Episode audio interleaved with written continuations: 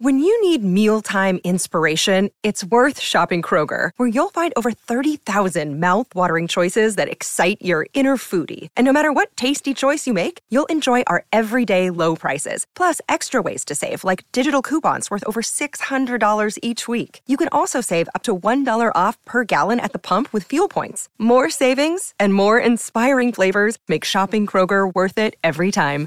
Kroger, fresh for everyone. Fuel restrictions apply.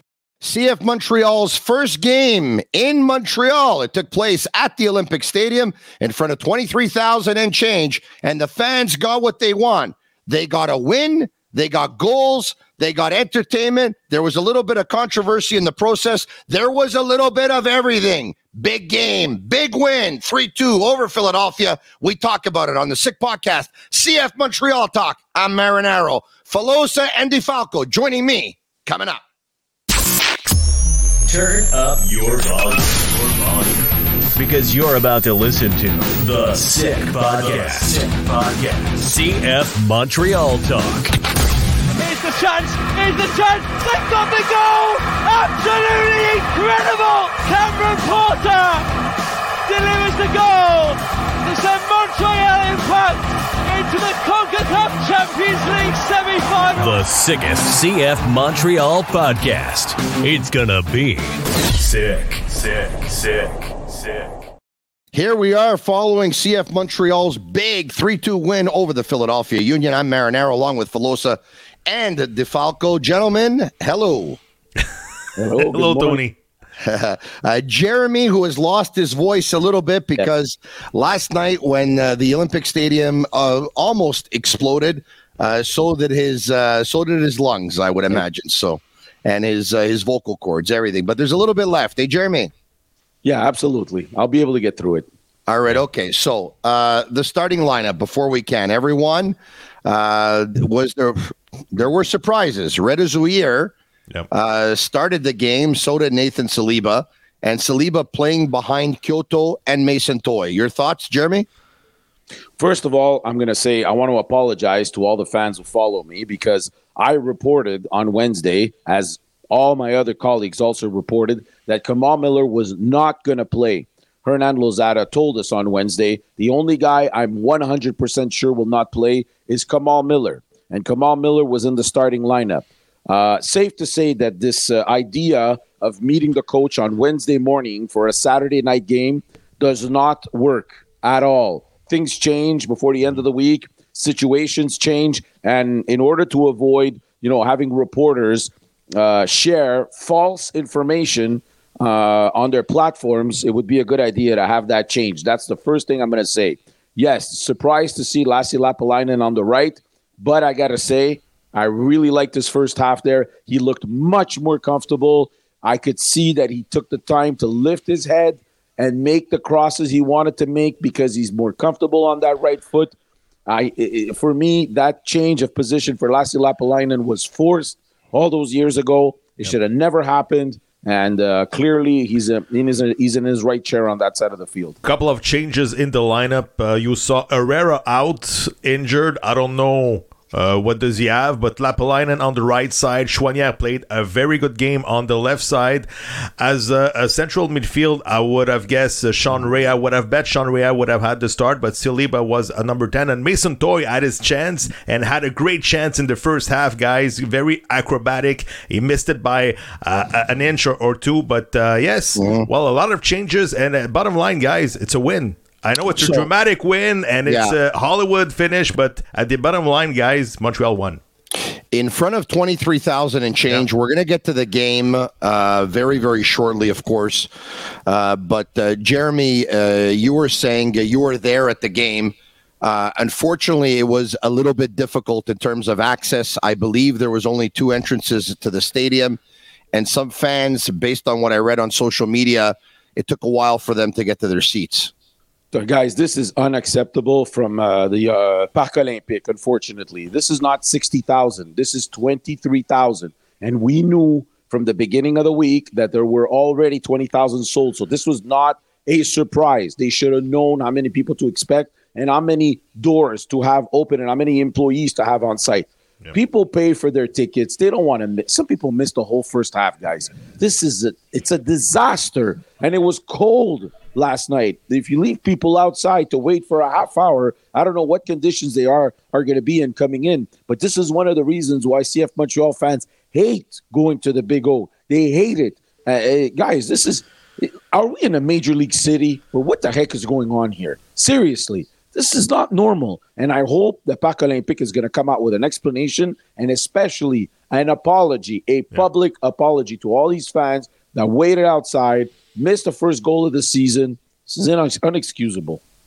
Yeah, same thing for me. Unfortunately, I saw a lot of pictures on social media. How come we're still outside the, the big O? The game has started, guys. It's unacceptable. Especially the first game of the season. You know, you sold twenty thousand tickets, guys. Somebody has to uh, to be uh, uh, to apologize for everybody here. Guys, uh, you you talked about Sean Rea. Uh, there's going to be no complaints from me that Sean Rea didn't start the game as a number ten because even though he deserves to play. Uh, he deserves to start. He deserves his minutes because I've really liked him this season.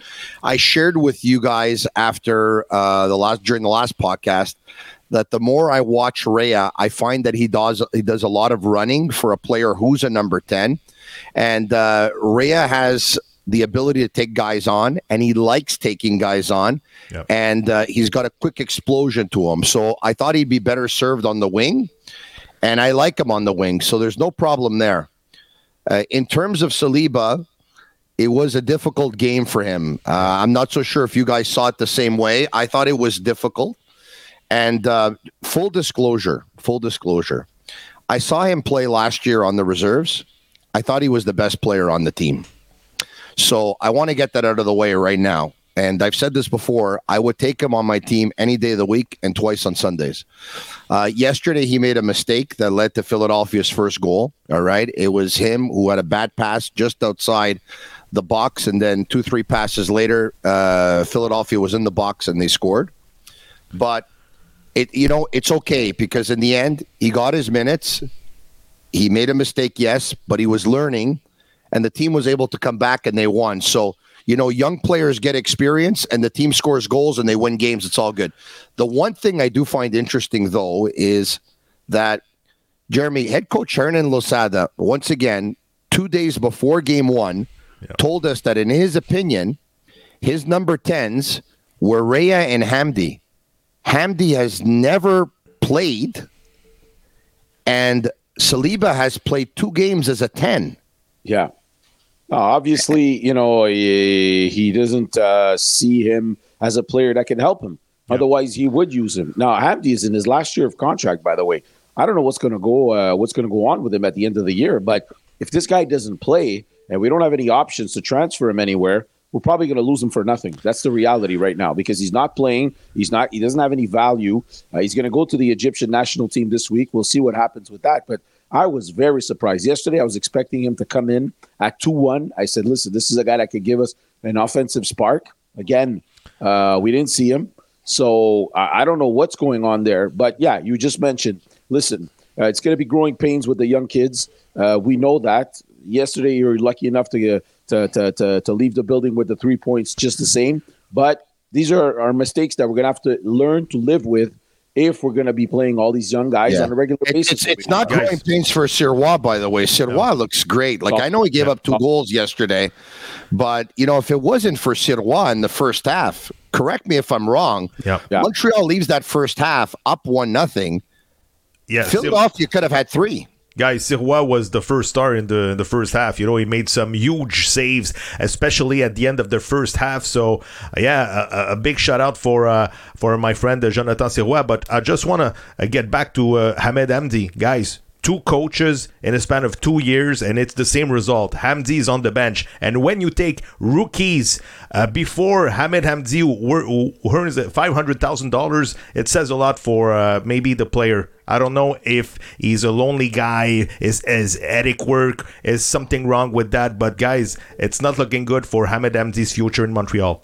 All right, guys. You know, I, I kind of laughed yesterday when I actually saw some criticism of Mathieu Choinière on social media. Uh, yes, yes, some criticism. Some were saying because I was searching his name. Some were saying hey, you know what? With the exception of the plays that he was involved in that led to goals, he didn't do much. And I started laughing, saying, folks, the name of the game is scoring. Uh, he's the uh, he's the architect of CF Montreal getting a penalty kick awarded in minute number 3 mm-hmm. because it's his shot that is actually a handball there and a foul that leads to a penalty kick. Number one, number two, it's his header off of uh, a Waterman cross that goes off of the bar and and sits there for Chinonso Offor. And number three, it's his cross to Quioto in stoppage time. So he's in basically on all three goals. Uh, I have never seen Mathieu Choinière yeah. play a more effective and efficient game as he did last night. I thought, you know what? Chapeau. I thought he was excellent. He looked like a DP out there, guys. I know, but if his name this morning is David Rodriguez from Argentina, we say, what a player this guy, oh my God. But yesterday, he looked like a DP. His name is Mathieu Choinière. He's a good Chinu, and he was involved in the three goals yesterday. I'm sorry, guys, but he was a difference maker yesterday. Yeah, can we listen to the coach on him? Because, listen, I mean, if this guy's not on cloud nine this morning, seriously, after what the coach said about him yesterday, it was, it was fantastic. Let's listen in. Mathieu is is phenomenal. Mathieu Choinière, I really have uh, such a big respect for him because uh, it's a player that wherever he plays, he performs. Wing back, defensive midfielder, offensive midfielder, it's it's unbelievable. He has a heart, uh, a big heart, and always plays for the team. And he always put, puts the team in front of his individual performance. Um, so I really love him. And and Lassi, I know that Lassi is still not 100%. I know that for Lassi, um, it's very important to feel physically top, and it will come. The best Lassi Lappalainen will come. I thought tonight was a good idea to play him on the right side with his best foot. All right, there you have it. When uh, the coach says Mathieu Choinière is phenomenal, you know, guys, Mathieu Choinière has often been talked about as jack of all trades, master of none. When a coach says he can play the left side, he can play the right side, he can play six, he can play eight, he can play 10, I can put him anywhere. Okay. That's usually what it is, right? Is that you're a versatile player. You haven't mastered one. But coaches, guys, they love Swiss Army knives. Absolutely. They love guys, especially when you have a team that's decimated with injuries that you know what uh, a, a, six is hurt or an eight is hurt or uh, a wing back or uh, or a, or a center back. And then all of a sudden you know that he's one of those guys that you can change his position and he won't say peep he's just happy to play right? So you're right. I mean if i'm mathieu choinière and i watch the coach and or listen to the coach say that last night i'm feeling pretty good about myself on the team. He's going to be on the team the week that's for sure I think he might even have a chance of being the player of the week. We'll see. And and, and it's Guys, rare to yeah. say that a guy that scored two goals is not the player of the game. But Mathieu Choinière was the player of the game yesterday. That's an example of being patient with kids. Guys, I saw uh, Mathieu Choinière for the first time in 2019 with Nacho Piatti uh, with the impact of Montreal. And it took him four years, guys, four years to become this player. So let's be patient with Rea, Saliba, and other players. All right, so Quioto scores off a penalty kick after a couple of minutes early on in the game, and the first half ends by a score of one to nothing. We talked about some of those big saves that Jonathan Sirois made. Make your way to the second half. Early on in the second half, uh, there's that Saliba turnover in a bad part of the field. Very unfortunately, guys. Three passes later and a shot, and it's in the net. They tie it at one. Then it's uh, Sean Rea who comes into the game, guys, and. Uh, Sean Rea comes into the game six or seven minutes into the second half. And at one point, he's got the ball on his left foot.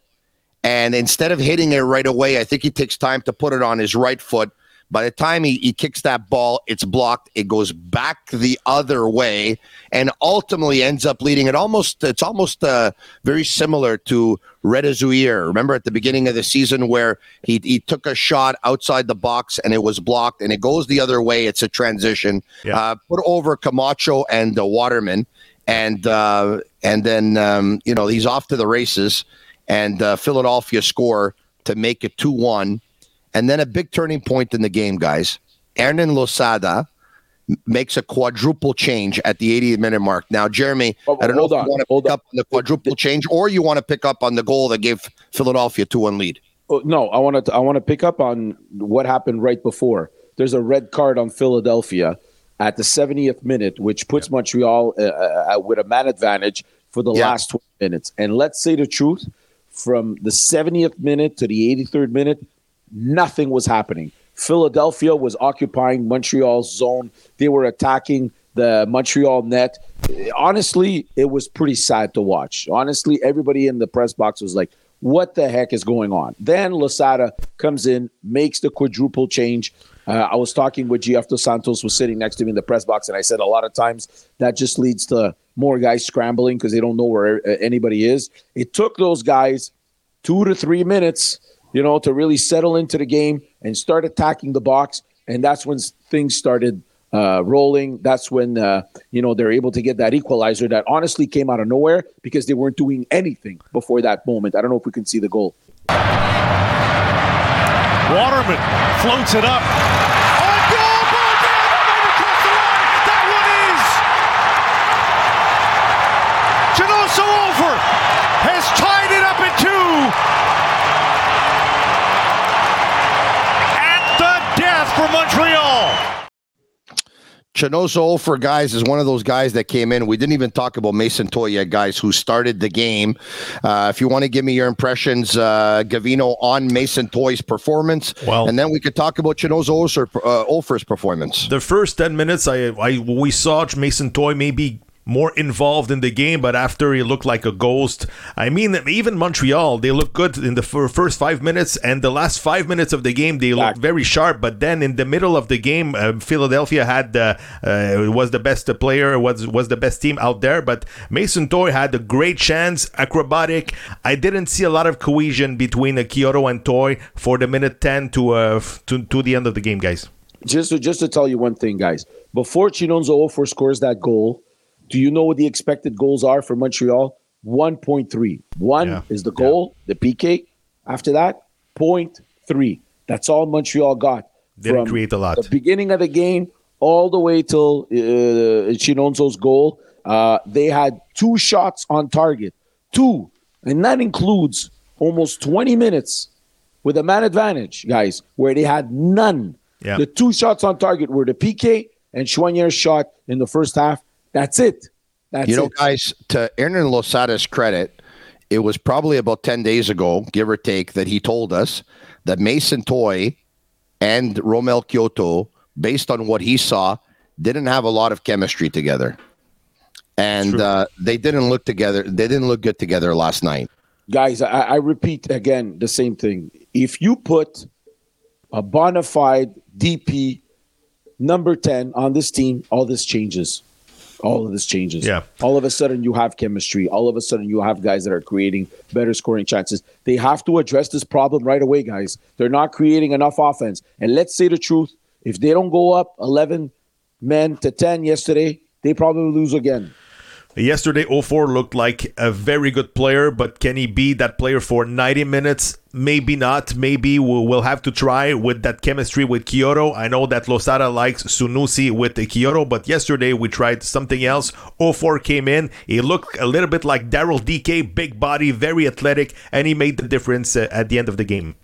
Yeah. Yeah, he did what he had to do, guys. He scored a big goal. And listen, he has that's the instinct that you want from forwards, guys. You want forwards to go to the net, and that's where things happen, right? And if he doesn't end up finding himself there, he's not able to head that ball home. So that's a good instinct that he had. And he obviously made his coach look pretty good with the move to bring him in.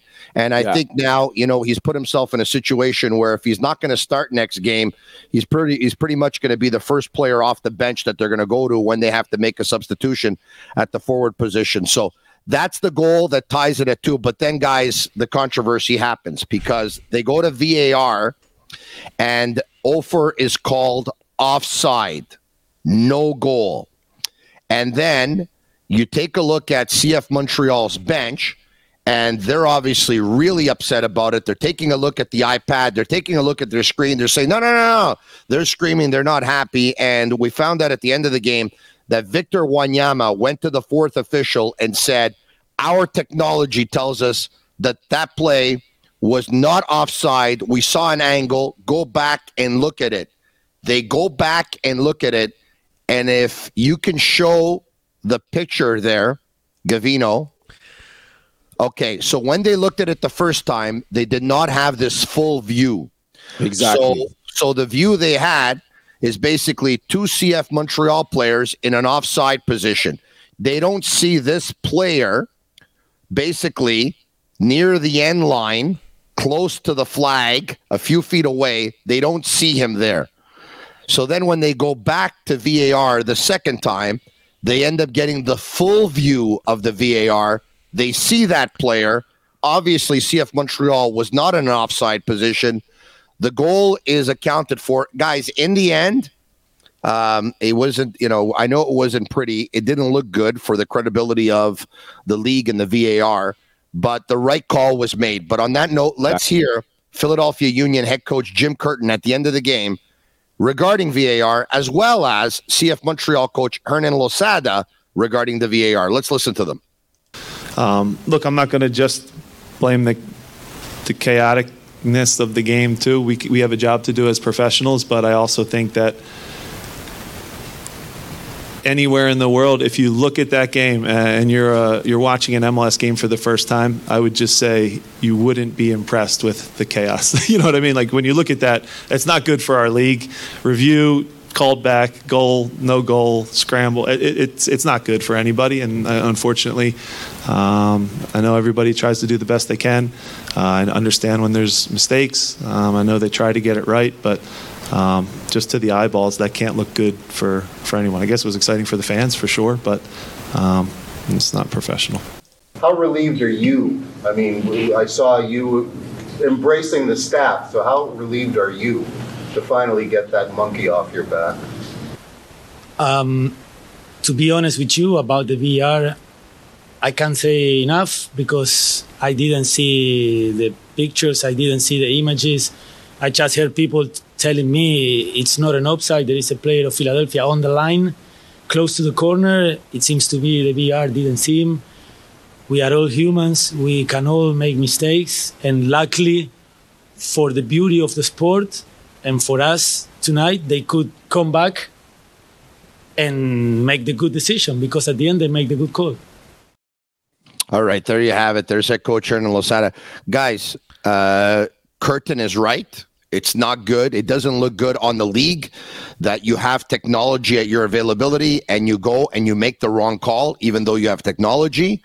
And Losada's right that in the end, you know what? His bench was telling him there's someone in the offside position. And in the end, they made the right call. They're both right, guys. But yeah, the, they're the both right, but- worse, Jeremy, than Yeah. messing it up is actually in the end having the wrong call. That looks even worse than everything else, right? So Exactly. the right call. today, today the MLS is going to say, you know what? Yes, it did took a, take a little bit more time, but at the end we got the right call. The problem, guys, and when we say that it looks bad, is we don't know what the heck is going on. We don't know what the heck is going on. What are they looking at? What did they miss? We don't know. In the press box, we were thinking that they thought the goalie may have tipped the ball. If the goalie tips the ball and makes a save, all of a sudden there is no offside. So that's what we were thinking. We had to wait till at least 10 minutes after the end of the game to find out that that's the reason why they had to go back twice. They need to find a way, guys, to explain to people in the stadium, at home, watching on TV, what are we looking at? What are we looking for here? Why do we think this goal may not be allowed? So that's the real issue. And as pool reporters, we sent a question down to the the officiating after the game to make sure we understood exactly what was going on.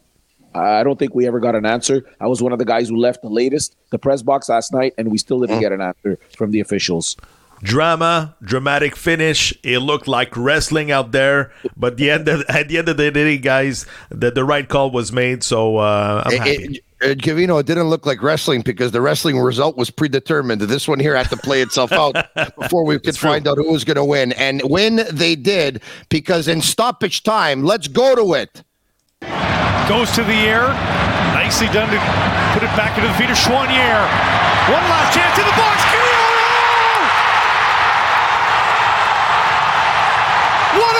finish in Montreal. Romell Quioto steals three for the home side.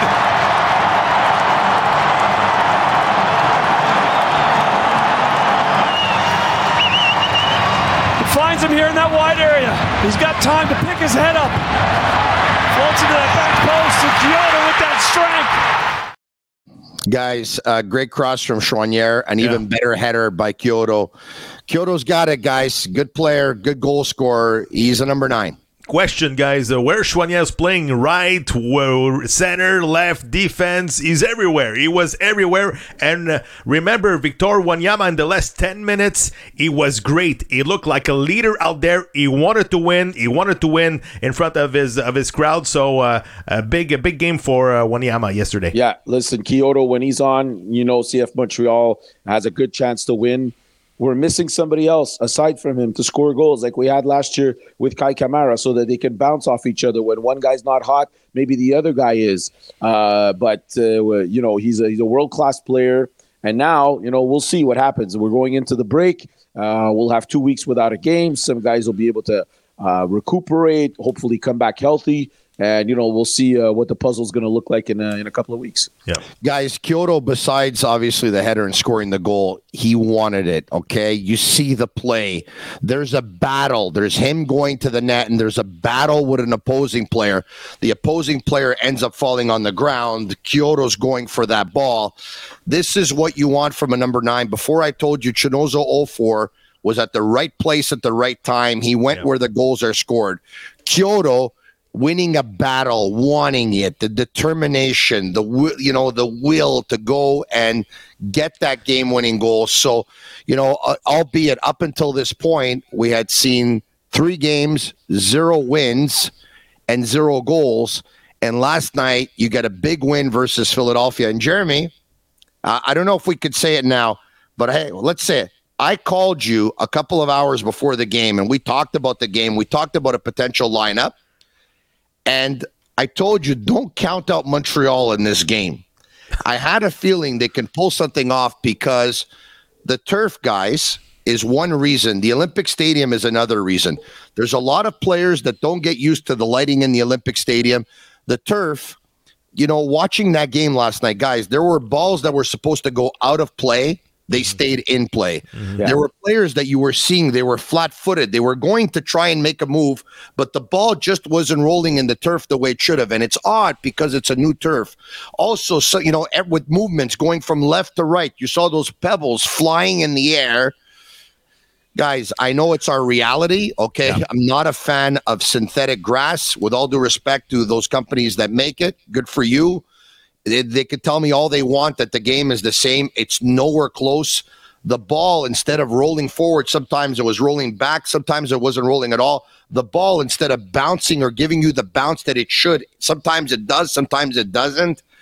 It, Yeah. because I Well- thought I thought CF Montreal was going to pull out a result yesterday. I'm not going to say a win for sure. I You're thought they right. going get a point. You're right, Tony, but don't forget that Philly was playing their fourth game in 10 days because they are involved in the CONCACAF Champions League. They were playing down a man in the last uh, 20 minutes or so, so they looked dead tired out there in the last 15 minutes. Uh, usually they're good in the air, but yesterday Quioto came out with a, a big goal. Yep.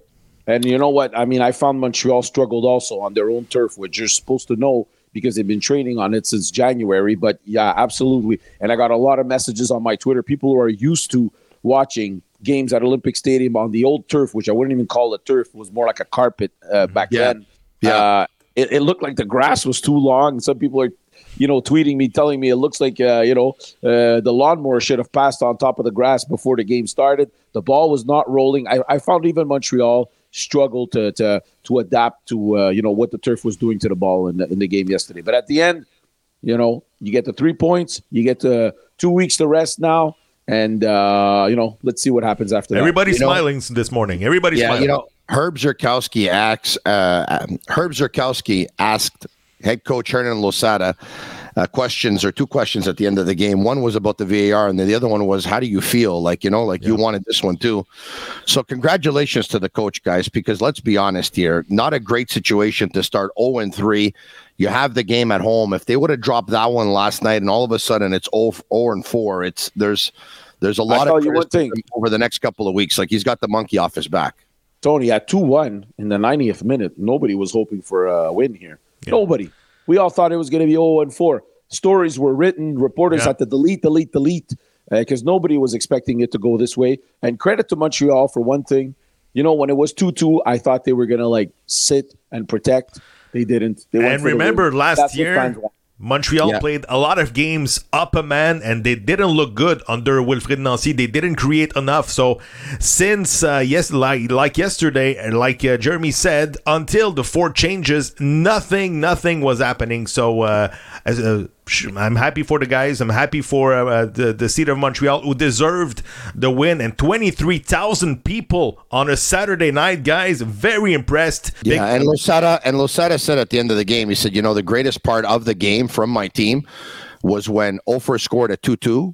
They wanted to go for the win at that point. They weren't content with the 2-2 Yeah. tie. So, Jeremy, you talked about a couple of weeks off. It's basically the international break, correct? Yeah, yeah, exactly. Canada plays Honduras um, on Tuesday of next week. Uh, not too many players from CF Montreal. Last year, we were used to seeing four or five guys from Montreal get selected. Only Kamal Miller is going for CF Montreal to represent uh, Canada. Uh, Romell Quioto will be there for Honduras. There are no French Canadians, no Quebecers on uh, on the squad uh, for next week's game. The only francophone player is uh, Jonathan David. That's it. So uh, yeah, things have changed in the, in the last year, but who knows? You know what? If there's an injury or something like that, I wouldn't be surprised if a guy like Choinière gets called up because he he played uh, really well this Well, year. you know, Alistair Johnston was on that team last year, and of course, he moved on there. to Celtic. Yeah, he'll and be there. Ishmael Kone was on Oh, that Kone's team. there. Kone's there. Kone's there. You're right. Kone's You there. know, And we're gonna Uh, cross our fingers that Romell Quioto goes to with Honduras and comes back healthy, guys. In Uh, one- yeah, big you're right, issue. because that, that always hasn't been the case. All right, guys, another edition of the Sick Podcast, CF Montreal Talk. We'll talk again in a couple of days. Congrats to CF Montreal, big 3 2 win. And that's a wrap. Hope you don't miss us too much until next time. Follow the Sick Podcast, CF Montreal Talk on YouTube, Instagram, Facebook, Google Play, and Apple Podcasts.